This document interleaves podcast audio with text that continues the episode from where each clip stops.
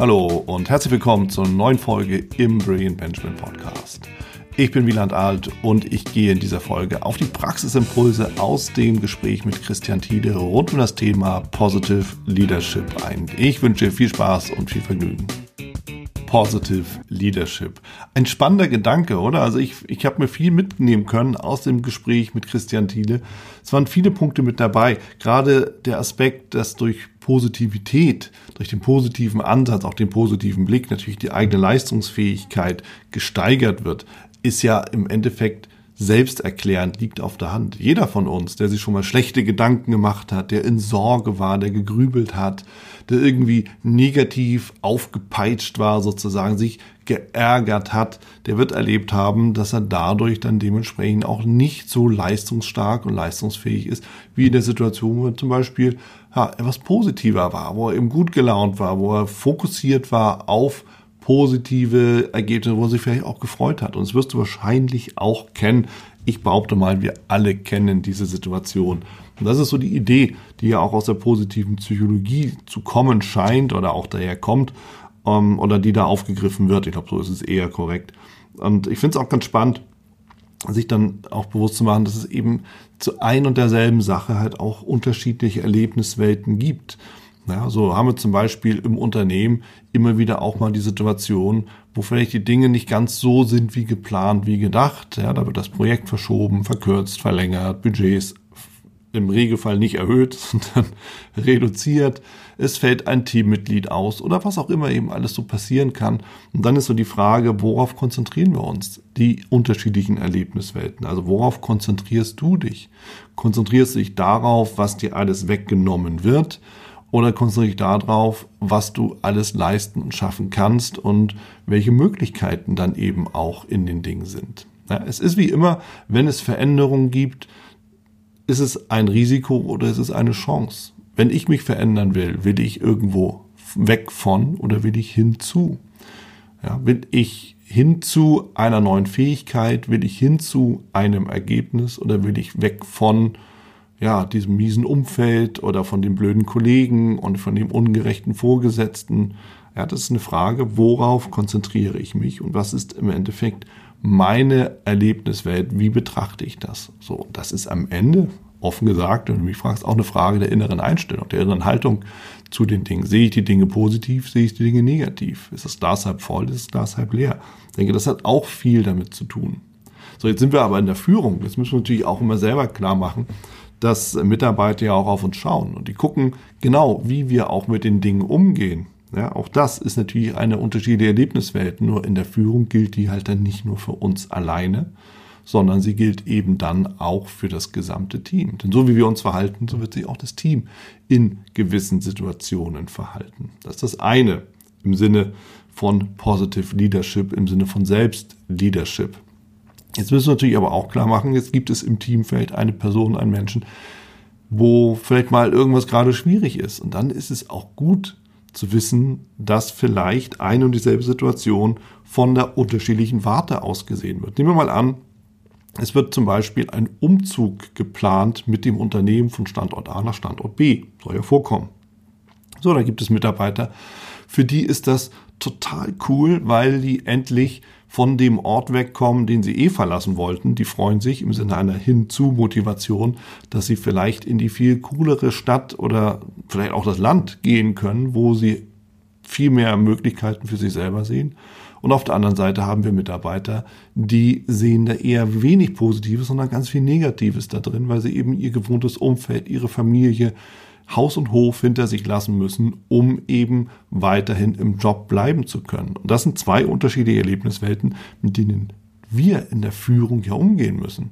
Und dann ist es eben dort auch wichtig, halt auch entsprechend beide Seiten von den Mitarbeitern eben auch, auch begleiten zu können, Lösungen eben auch zu finden, Lösungen zu schaffen und vor allem auch anzubieten. So, und auch das hat viel damit zu tun. Ja, also dementsprechend Zuversicht zu vermitteln, ja, was Christian ja auch dann erzählt hatte, Zuversicht zu vermitteln, auch die Verbindung untereinander zu stärken, gerade wenn es um schwierige Situationen geht. Ja, ich glaube, so ein Beispiel war die Fabrikschließung oder ne, was es dann eben auch so geben kann. Dadurch wird es nicht besser, ja, dadurch wird diese Situation nicht verändert. Dies bleibt trotzdem schwierig, aber der Blick wird besser und durch den besseren Blick auf die Situation ergeben sich dann eben vielleicht doch andere Lösungen, weil einfach das Denken freier ist. Ja, das ist ja auch das, was mit diesen Positivformulierungen immer wieder auch ja, gemeint ist oder was eigentlich ja auch so gedacht ist damit, dass wir zum Beispiel lieber auf das Wort Problem verzichten und andere Wörter nutzen. Jetzt hatten wir das allerdings auch diskutiert in dem Zusammenhang. Naja, man kann ja nicht das eine Wort gegen das andere beliebig austauschen, sondern wenn es halt ein Problem ist, dann ist es halt auch eins.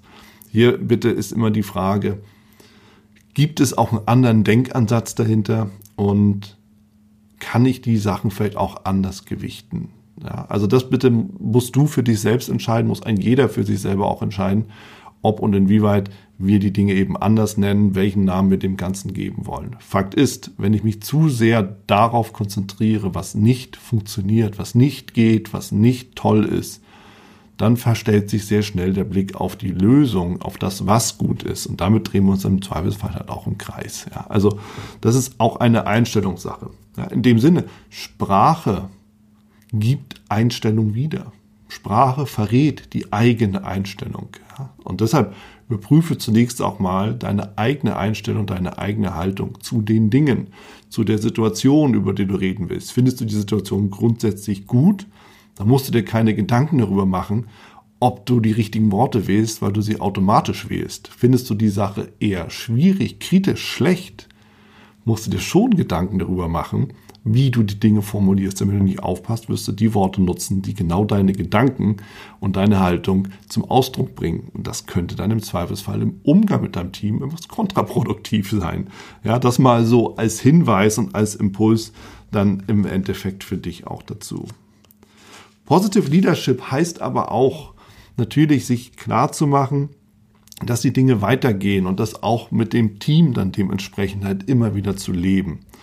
Wir sprachen von Resilienz, ja, also dieses sogenannte äh, sich immer wieder aufstehen, sich von Rückschlägen zu erholen und gestärkt auch aus Krisen herauszukommen. Und Resilienz ist etwas, und das ergeben auch Forschung oder haben auch Forschung gegeben, ist etwas, was gelernt wird.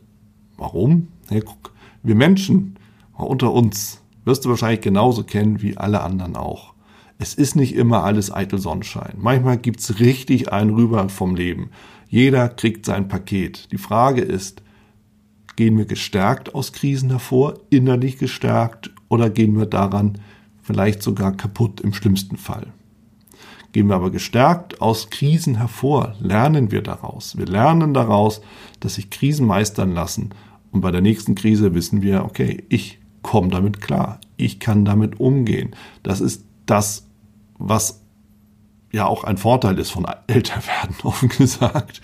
Aber was uns eben auch hilft, in zukünftigen schwierigen Situationen eben schneller Lösungen zu finden, was uns hilft, in schwierigen zukünftigen Situationen besser die, die Dinge meistern zu können und was uns dann wiederum hilft, auch ein Team zu führen. Wie ich es auch schon sagte im Gespräch, Führung findet ja vorne statt. Und die Menschen schauen auf uns in der Führung. Die schauen auf uns, wie wir mit den Dingen umgehen, gerade in schwierigen Situationen umgehen. Lassen wir uns unterkriegen? Ja, wie sollen wir denen dann Mut zusprechen? Lassen uns aber nicht unterkriegen, sondern stellen uns auf schwierigen Situationen, gehen lösungsorientiert in schwierige Situationen, suchen aktiv nach einer Lösung. Dann können wir auch Menschen mitreißen, mitnehmen, begeistern, motivieren bei der Stange halten sozusagen. Ja, also wie auch immer wir das formulieren wollen, aber wir können es dann schaffen, dass wirklich wir auch unserer Vorbildfunktion gerecht werden, indem wir auch nach vorne schauen, indem wir weitergehen. Ja, und das hat viel, viel, viel eben auch mit Vorbild zu tun.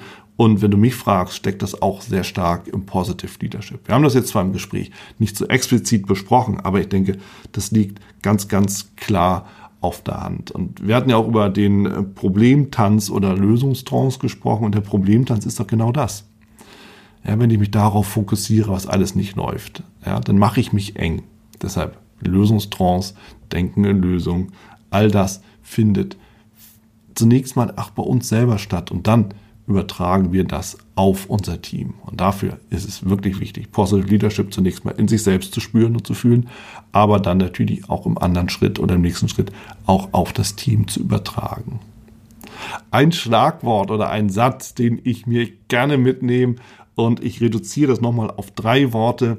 Christian hat es nochmal anders ausformuliert, aber auf drei Worte und das können wir uns mitnehmen. Kopf statt Arsch. Finde ich sensationell, weil das ist es genau, worum es geht. Es geht um Leistung aus dem Kopf wenn wir über Kopfarbeit reden. Ja, wenn, wenn deine Mitarbeiter am Fließband stehen, bitte formuliere das entsprechend für dich um. Aber ich glaube, du wirst schon wissen, worum es da geht, worüber, worüber wir reden. Ja, also wird Anwesenheit bezahlt oder Ergebnis bezahlt? Und ich finde, wer, wer hierüber noch diskutieren muss, ja gut, da darf sich gerne noch mal ein Buch kaufen, noch mal das Thema wirklich ganz genau betrachten. Denn alleine nur da zu sein, hat bislang noch niemanden weitergebracht. Es muss schon irgendwas geschehen und wenn irgendwas geschieht, dann ist es doch auch viel besser, sich darauf zu konzentrieren, wenn es darum geht, nachher auch äh, eine Leistung zu beurteilen. Ja, und die wird eben dann nicht durch Anwesenheit belohnt. Was uns wiederum dazu bringt, Thema Remote Working oder Führen über Distanz oder wie es auch auf Neudeutsch heißt, Homeoffice. All diese ganzen Dinge, die lassen sich ja nicht mehr zurückdrehen und das ist auch gut so. Das befreit uns Menschen ja auch letzten Endes ein Stück weit. Müssen wir jetzt dafür alle im Heimbüro verschwinden? Natürlich nicht, denn nicht jeder hat die Struktur dafür. Nicht jeder kann irgendwie dann auf einmal ein eigenes Arbeitszimmer so herzaubern. Viele sitzen am Küchentisch oder am Wohnzimmertisch oder noch viel schlimmer mit dem Laptop gelümmelt auf der Couch. Das ist kein Arbeitsplatz. Also bitte machen wir uns da nichts vor. Nichtsdestotrotz, die Möglichkeit ein, eines, einer Flexibilität, diese zu nutzen und mitzubringen, bedeutet zuallererst mal, dass nicht nur die technischen Voraussetzungen geschaffen werden, das ist geschenkt. Ja, Telefonbuchse oder Fernsehkanal, Thema erledigt. Viel wichtiger ist es, wie gehen wir in der Führung damit um. Und da trennt sich Spreu vom Weizen. Und da werden zukünftige Mitarbeiter, aber auch aktuelle ganz genau hinschauen. Wie wird mit mir umgegangen, wenn ich nicht anwesend bin? Das ist Vertrauen, das dann gelebt werden will. Und bist du jetzt die Person, diejenige Führungskraft, die morgens Punkt neun oder acht, also auf jeden Fall zu Arbeitsbeginn, jeden einzelnen und sagt, was machst du, wo bist du, wann hast du angefangen und misst und dabei selber auch letzten Endes unter Geräte rätst, weil du am Ende außer Mikromanagement kaum noch selbst was machen kannst? Oder bist du die Führungskraft, die dann sagt, gut, am Ende, die Themen sind verteilt, die Aufgaben sind definiert, die Ziele sind klar gesteckt und am Ziel, an der Zielerreichung, will ich die Leistung eines jeden mit einzelnen Mitarbeiters messen. Das ist deine persönliche Entscheidung. Meine Empfehlung liegt klar auf der Hand. Konzentriere dich auf das Ergebnis. Und dann gib doch den Menschen die Freiheit und sag doch, lass doch zu, dass die Waschmaschine läuft. Wen interessiert's?